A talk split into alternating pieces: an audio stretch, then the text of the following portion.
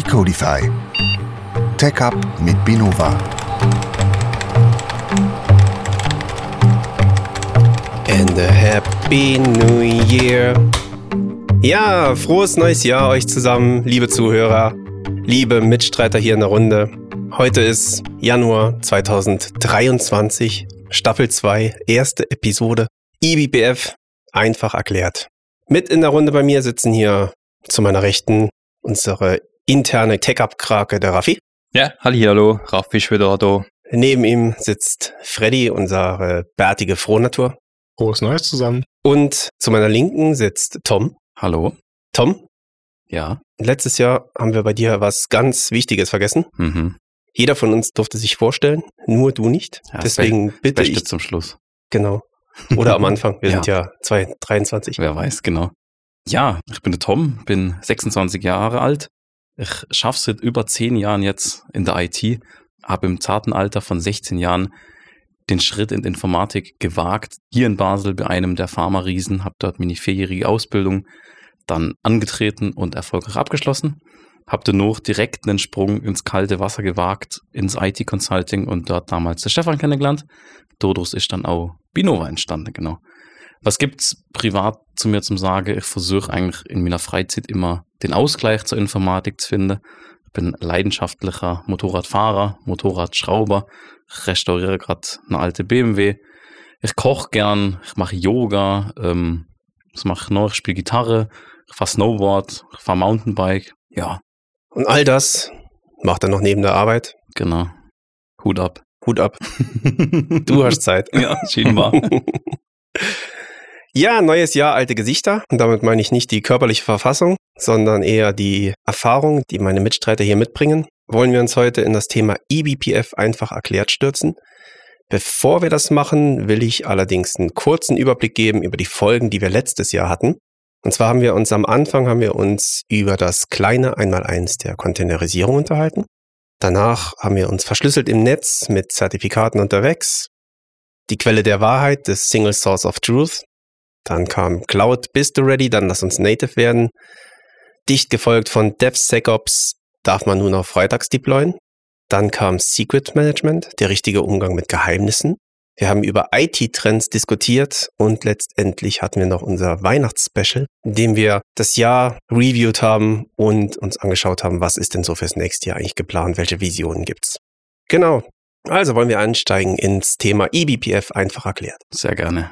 eBPF, da fängt es schon an, einfach erklärt. Wenn ich wüsste, was eBPF heißt, ich habe nämlich keine Ahnung. Kann mir jemand von euch erklären, was genau ist eBPF? Sehr gerne. Ich würde den Ball aber direkt zurückwerfen zu dir und den Bogen wenig spannen und dich mal fragen, weißt du, was ein Linux-Kernel ist? Das weiß ich natürlich. Das ist so ein Ding im Linux halt drin. Okay, perfekt. Um das ein bisschen genauer zu sagen, der Linux-Kernel ist die Schnittstelle zwischen deinen Applikationen und deiner Hardware. Anders gesagt ist ein Linux-Kernel auch das Kernstück oder das Herzstück für jede Linux-Distribution. Bei Linux wird ja das GNU-Umgebungssystem mitgeliefert mit einem Linux-Kernel und in der Kombination nennt man das auch umgangssprachlich auch einfach Linux. Okay. Ja, danke. Damit weiß ich jetzt, was ein Linux-Kernel ist. Aber ich habe so ein bisschen das Gefühl, ihr wollt euch um die eigentliche Frage rumdrücken, nämlich was ist eBPF? Könnt mir das jetzt auch noch jemand erklären von euch? Natürlich, eBPF ist eine Abkürzung und steht für Extended Berkeley Packet Filter oder wie man hier in der Schweiz sagen würde, Packle Filter. Genau. Ähm, ich korrigiere dich gerade, es stand für Extended Berkeley Packet Filter. Heutzutage hätte es eigentlich gar keine Bedeutung mehr, die Abkürzung, weil es inzwischen eigentlich viel mehr kann, wie nur Packly jongliere. Absolut richtig. Am Ende ist es eine Technologie, die dir ermöglicht, Code im Kernel auszuführen. Ja, ich würde gerade einwerfen, es gibt eine recht gute Analogie, wo der Thomas Graf, das ist der CEO von Isovalent, einmal gebracht hat und mir gegeben ist. Und ich möchte jetzt gerade da nochmal anziehen, um vielleicht das ein bisschen veranschaulichen, was ePPF genau ist. Nämlich er sagt, und ich zitiere, ePPF ist für den Kernel, was JavaScript für den Browser ist. Und ich finde, das bringt es ziemlich gut auf den Punkt. Okay, das hört sich logisch an. Wir gehen wahrscheinlich später noch ein bisschen tiefer darauf ein.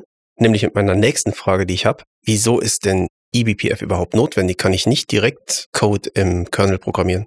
Ja, da möchte ich gerade einsteigen. Das ist eine gute Frage, insofern, dass im Kernel halt Logik verbaut ist, wo man auf Kernel-Ebene möchte ausführen. Das heißt, Freddy hat vorher gesagt, zwischen Applikation und Hardware liegt der Kernel, wo wiederum die Verteilung von der Prozess vornimmt und Ressourcen anspricht. Und man könnte direkt dort im Source Code die Anpassung machen und das mergen lassen. Kernel entwickeln ist nicht einfach. Man muss sich vorstellen, ein Kernel, wenn dort was schief läuft, dann crasht das ganze Betriebssystem. Man muss die ganze Kiste neu starten. Das heißt, es ist eine sehr heikle Angelegenheit. Aus dem Grund gibt es eine zweite Variante, wie man auch Kernel-Code programmieren kann. Das macht man mit sogenannten Kernel-Modules. Kernel Modules sind, wie der Name schon sagt, dedizierte Module, wo man zur Bildzeit vom Kernel kann mitgehen und eigentlich gewisse Features kann extenden vom Kernel.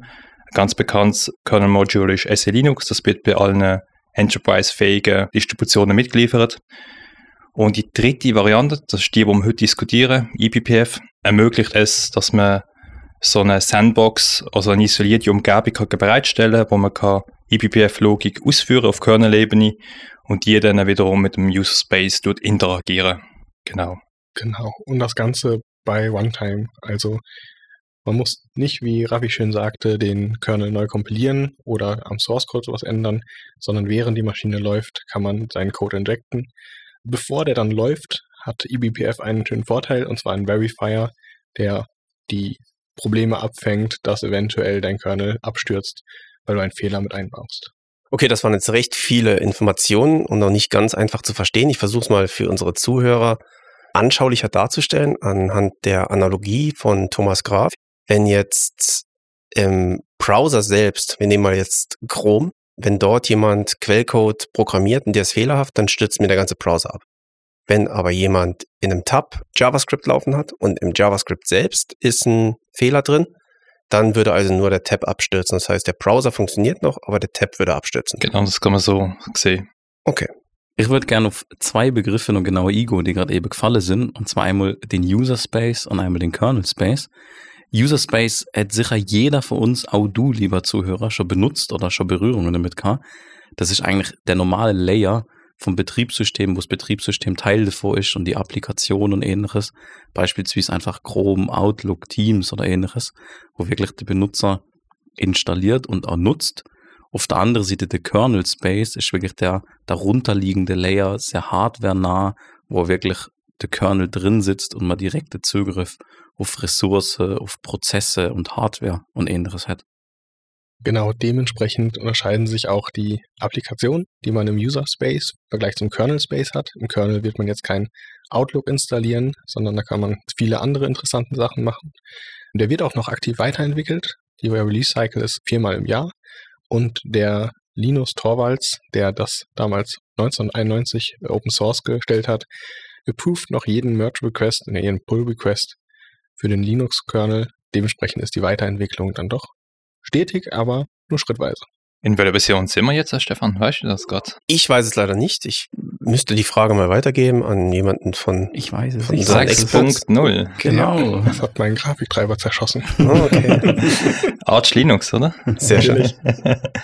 Okay, das hört sich nach recht viel Arbeit für den armen Linus an, wenn der jeden Pull-Request dort selbst approven Ich muss. glaube auch, ja, der müsste viel Kaffee trinken. Ich denke es auch. Ja. Voll. Und ein paar graue Haare schon Ja, mittlerweile. sicherlich.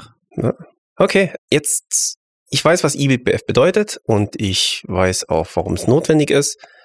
Die nächste Frage wäre für mich, wo findet eBPF denn überhaupt Anwendung? Was macht man denn damit genau? Ein Beispiel ist, wenn man sich den Vorgänger von eBPF anguckt, den Berkeley-Peckley-Filter, der 1992 veröffentlicht wurde, wobei es darum ging, Pakete zu droppen, direkt im Kernel.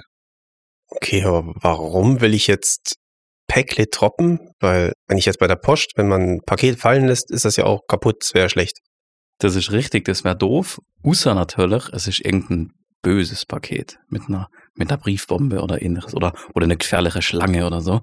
Dann bist du natürlich froh, wenn Post vorher das schon erkennt und dir das Päckchen gar nicht zuschickt. Das ist genau das, was BPF initial auch gemacht hat. Es hat wirklich auf Netzwerkebene bestimmte Pakete blockiert und hat dadurch einfach die Sicherheit erhöhen können, weil du halt keine bösartige Päckle oder ähnliches mehr gekriegt hast oder auch abfragen hast können. Das impliziert ja auch der Name BPPF, das heißt Paketfilter. Das impliziert schon, dass es sich da immer um Netzwerkpaket handelt. Und wenn man jetzt wieder zurück auf den eBPF geht, ist es wie bei der Post, das Päckchen enthält den Brief. Also man hat auch verschiedene Formate. Das heißt, jetzt in Bezug auf den Kernel gibt es verschiedene Syscalls und eine von den Syscalls kann natürlich auch Zugriff auf das Dateisystem sein. Also der Brief innerhalb von der Briefbombe sozusagen. Und man kann mit eBPF, also von der Extended Version von BPPF, genau die File-Zugriff auch verhindern, wenn man das vermeiden möchte. Und ja, da kann man den Zugriff am Syscall schon im Kern stecken lassen. Das ist nett, wenn man noch bei einer Briefbombe einen Brief dazu schreibt. Das, das finde ich jetzt noch sehr. Achtung, böse. okay, also ich glaube, ich verstehe jetzt auch den Unterschied zwischen BPF und eBPF. Bei BPF ging es tatsächlich nur um das Netzwerk-Filtering, das Packet-Filtering im Netzwerk. eBPF kann mehr. Es kann Netzwerk, kann Filesystemzugriffe verhindern oder Memory. Access. Memory Access, unlimitierte Anzahl an Funktionen dort irgendwie überwachen. Okay. Das Schöne daran, das Ganze im Kernel. Das heißt, wir befinden uns also nicht im User Space, wie es Tom schön erklärt hat, und haben da den Vorteil, dass die ganzen Applikationen und der ganzen Code, dass der komplett applikationsunabhängig ist. Das heißt, es ist egal, welche Applikation den Syscall auslöst, äh, das eBPF-Programm läuft dennoch. Genau. Das ist natürlich auch ein riesiger Sicherheitsfaktor, dass du nicht einfach im einen Browser, ich sag mal, deine Ü18-Webseite nicht aufrufen darfst, aber du weißt, im anderen Browser darfst du die aufrufen. Das ist genau ein weiterer Vorteil, wenn man solche Filterings, solch, solches Dropping wirklich auf Kernel-Ebene macht. Ein weiterer Vorteil oder ein weiterer Punkt zum Erwähnen, eBPF muss nicht irgendwie zusätzlich installiert werden oder ähnliches.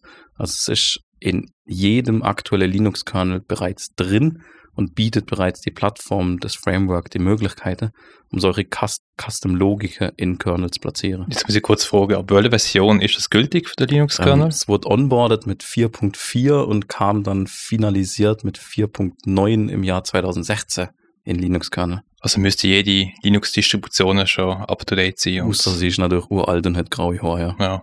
Okay. Das ist gut, dass das erst 2016 eigentlich eingeführt wurde und nicht schon, als wir noch U18 waren, sonst hätten wir die Ü18-Webseiten damals Ja. nicht aufrufen können.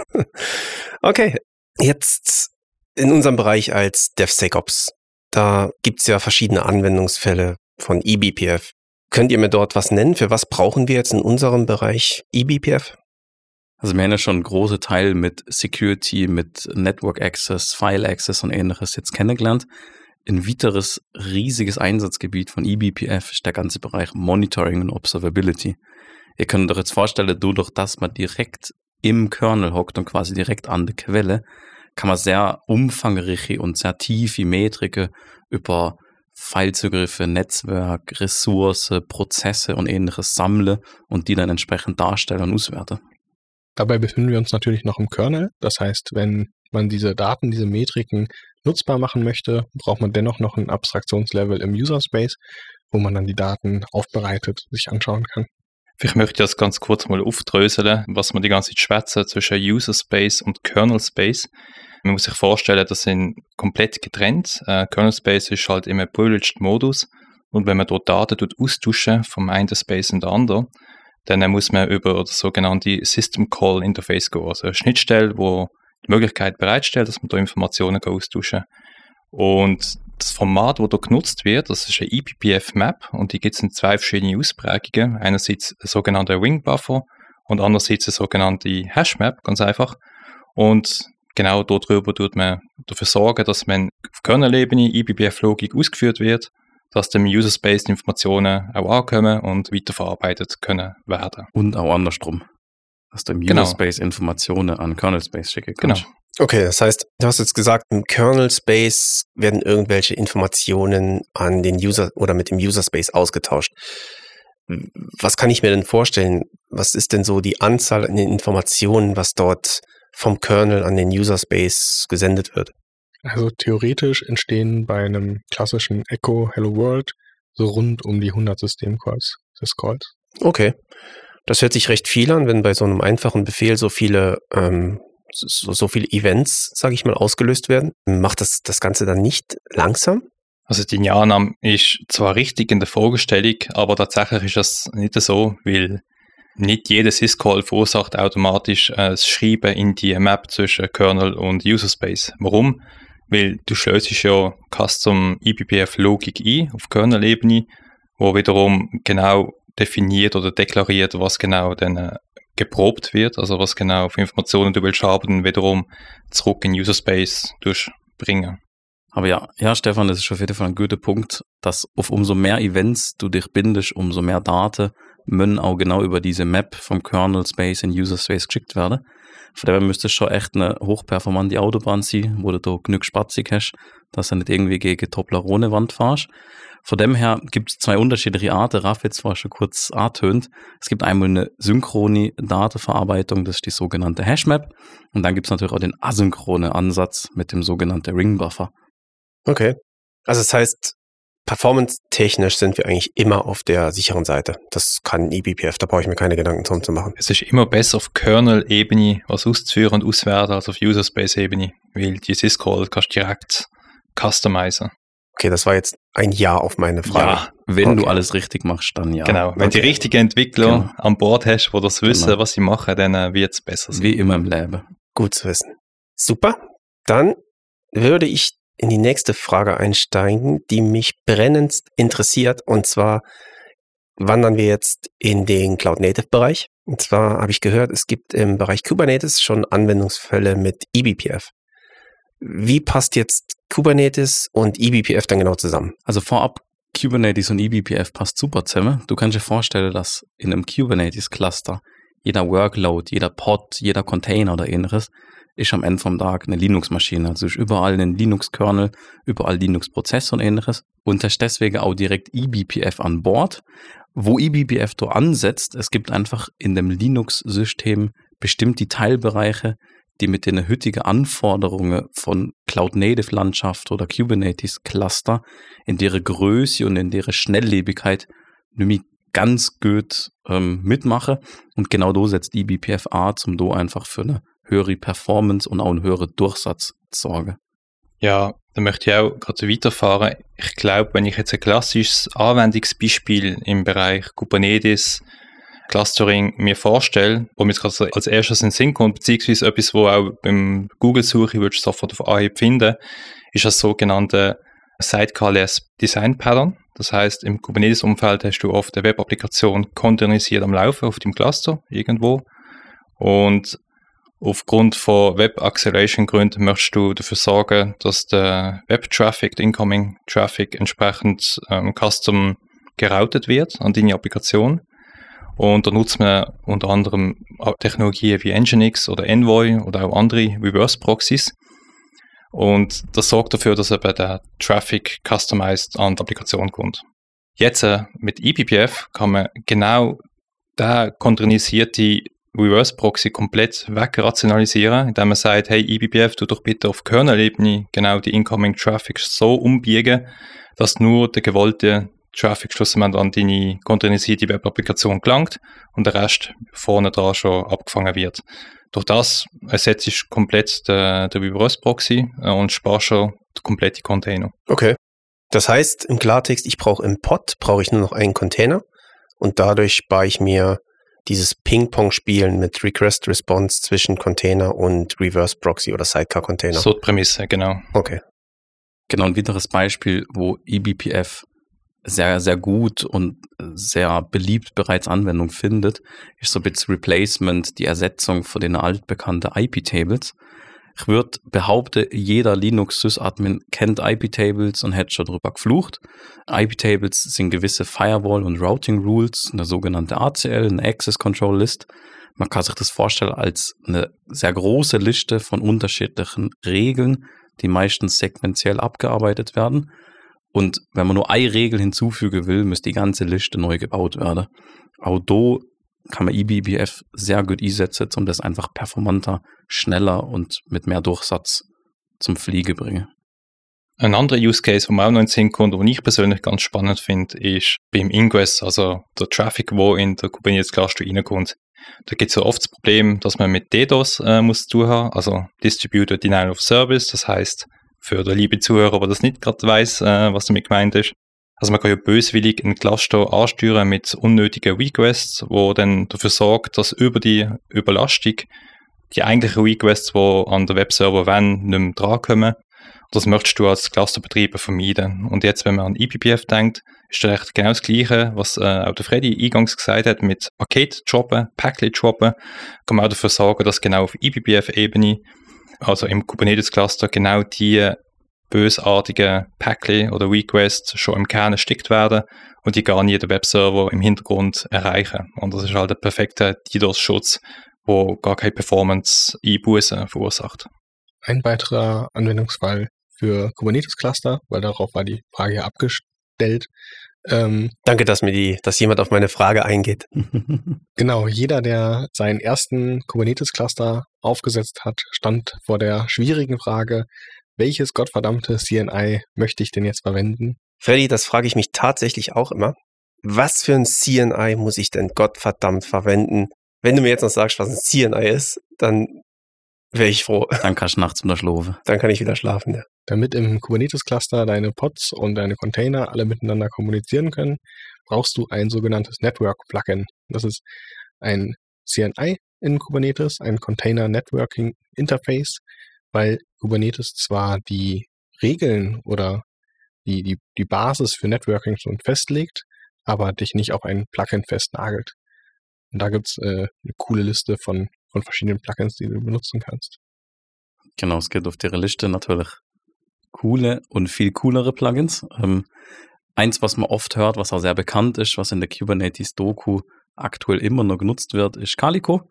Calico ist aber nicht eBPF powered, sondern heutzutage gibt es eigentlich den de facto Standard als CNI Cilium, was vollständig auf eBPF setzt und dadurch einfach super cool ist. Also wenn man wissen, was für andere Plugins es gibt und was eBPF sonst noch bietet, es gibt auch, das möchte ich gerade an diesem Punkt erwähnen, eine sogenannte eBPF Landscape, wo man genau die Technologien kann nachschauen, wie das auch der Fall ist mit Cloud Native Technologien und CNCF Landscape. Ja, darauf sei mal hingewiesen. Dankeschön für den Input. Also Calico als cooles CNI und Cilium als noch viel cooleres CNI. Ich würde jetzt die Frage stellen, was bringt Cilium? Aber ich glaube, an der Stelle heute würde das zu weit gehen und würde das verschieben auf einen unserer nächsten Podcasts, in dem wir uns dediziert nur über das Thema Cilium unterhalten. Vielleicht auch, wer unsere Blogs oder Tech-Ups auf oder News auch verfolgt, der weiß, wir sind Cilium-Partner und werden vielleicht auch jemanden von Cilium mal hier am Tisch haben, der mit uns gemeinsam über das Thema spricht.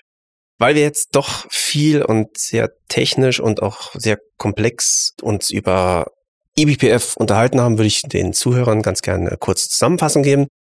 Wir haben heute gesprochen über was bedeutet eBPF und was macht's. Sind dort erstmal auf die Frage des Kernels eingegangen. Also was ist überhaupt ein Kernel? Ein Kernel ist eine Schnittstelle zwischen dem User Space und der Hardware. Also wenn meine Applikation beispielsweise ein File lesen will, muss das über den Kernel passieren. Dann haben wir uns angeguckt, eBPF ist für den Kernel das, was JavaScript für den Browser ist. Also man kann zusätzliche Funktionalität im Kernel hinterlegen. Die Anwendung von eBPF, die geht über Filter von Netzwerkpaketen und beispielsweise Filezugriffen. Es gibt dann noch mehr. Also alles, was so Syscalls, Funktionalitäten bereitstellen. eBPF und DevSecOps, wie passt das zusammen? Man hat dort Monitoring, Observability und Metriken, um beispielsweise bestimmte Aktionen ausführen zu können. Im Cloud Native Bereich, respektive Kubernetes, wird eBPF eingesetzt, um äh, Sidecarless Patterns zu implementieren. Das heißt, man spart sich dieses Ping-Pong zwischen den Containern in einem Pod und als CNI, als Container Network Interface im Kubernetes wird Cilium eingesetzt, was eBPF-based ist und damit alle Vorteile von eBPF bringt. Habe ich was vergessen? Hat jemand Ergänzungen? Nee, das passt. Ich glaube, es geht noch viel mehr zu eBPF zu sagen. Ähm, aber ich glaube, ja, wir haben mal ein große Kuchenstück abgeschnitten von dem Ganzen. Genau, hoffentlich haben wir es einfach erklärt. Ja. Sehr schön. Dann würde ich, wie gehabt, zu unserer Off-Topic-Frage kommen, Ui. die wir am Ende des Tech-Ups immer stellen. Wir haben uns heute, am Ende des Podcasts meine ich natürlich, nicht Tech-Ups, wir haben uns heute recht viel über den Linus Torvalds unterhalten. Daher geht meine Frage in Richtung Linus Torvalds. Er ist Finne. Und zwar, das ist nicht die Frage, Ihr habt gesagt, jeden Pull-Request approved er noch selbst. Mhm. Jetzt die Frage an euch, wie viele offene Pull-Requests gibt es denn momentan im Linux-Repository, die Linus Torvalds approven muss? Ich habe recht viele Gadget Facts zu Linux parat, aber die Antwort kenne ich nicht. Ich glaube, es gibt 30 Millionen Logs, also Line of Codes für Linux-Kernel. Äh, Freddy hat schon gesagt, 1991 ist freigestellt worden, basiert auf dem Minix äh, Microkernel. Nur ein Drittel von all diesen Pull Requests war da approved. Seid ihr noch eine Zahl? Aber wie oder? viel das sind, äh, I don't know. ähm, Ich wollte eigentlich nur als eine Zahl Schätzungsfrage, also wo noch offen sind, Genau, offene Pull-Requests. jetzt zum Zeitpunkt Heute. Okay. Aber 1991? Ich sage mal auf 4000. 4000? Ich würde, glaube ich, ein bisschen höher gehen. Ich glaube, es sind sogar 13.000. Okay, 13.000 von Freddy. Tom? Ich glaube, ich hänge irgendwo dazwischen i und sag äh, 7321. Okay. Ihr seid alle ziemlich weit weg. Also so viel Arbeit hat Linus Torvalds tatsächlich nicht mehr, denn es sind nur 312 offene Pull-Requests aktuell im Repository. Also wenn er ein bisschen Gas gibt, ist er vielleicht bis Ende diesen Jahres dann durch mit allen. Okay. Also bin ich am nächsten gesehen. Raffi hat gewonnen, quasi, ja. Das Okay. ich hören, danke.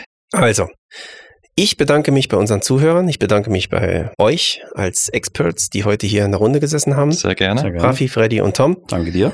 Und sehr gerne. Und wir hören uns nächsten Monat wieder am ersten Mittwoch. Und bis dahin, alles Gute. Guten bleibt Start uns gediegen. Guten Start ins 21. Jahr. Genau. Guter Und Start. bis bald. Bis bald. Ciao. Bis bald. Ciao. Tschüss. Tschüss. Solltet ihr Ideen oder Verbesserungsvorschläge haben oder auch wenn wir mal was Falsches erzählt haben, so würden wir uns über euer Feedback freuen. Dies könnt ihr uns entweder direkt per Mail an decodify.binova.com oder über unsere Homepage binova.com/decodify zukommen lassen. Auf unserer Homepage findet ihr auch noch weitere Informationen rund um Binova und das gesamte Team. Der Podcast erscheint übrigens immer am ersten Mittwoch im Monat. Das war der Podcast Decodify. Tech Up mit Binova. Idee und Konzept Binova Schweiz GmbH. Aufnahme und Producing Sprecherbude in Basel.